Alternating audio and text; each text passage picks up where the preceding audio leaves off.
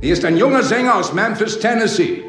Mr. Elvis Presley. Elvis lebt und hat am Abend 100 Radio F-Hörerinnen und Hörer begeistert bei der Preview des Elvis-Films im Cinecittà mit anschließender Karaoke-Party.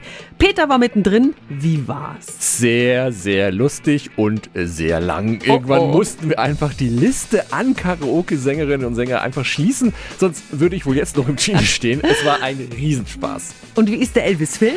Für Menschen, die sich für Musik und einen der größten Künstler aller Zeiten interessieren, ein unbedingtes Muss. Die erste halbe Stunde ist sensationell. Ein rasant geschnittener Schnelldurchlauf durch die Hauptstationen in Elvis Leben. Dann wird der Film ruhiger, erzählt von der unheilvollen Liaison zwischen Elvis und seinem Manager Colonel Parker, schurkisch dargestellt von Tom Hanks. Deutet die dramatischen Aspekte wie Drogensucht, Scheidung von Priscilla Presley und frühen Tod aber leider nur an, ohne in die Tiefe zu gehen. Austin Butler als Elvis ist phänomenal. Er singt die frühen Elvis-Songs selbst, die Musikpassagen mitreißend wie bei einem Konzert. Meine Wertung 7 von 10 Helmchen.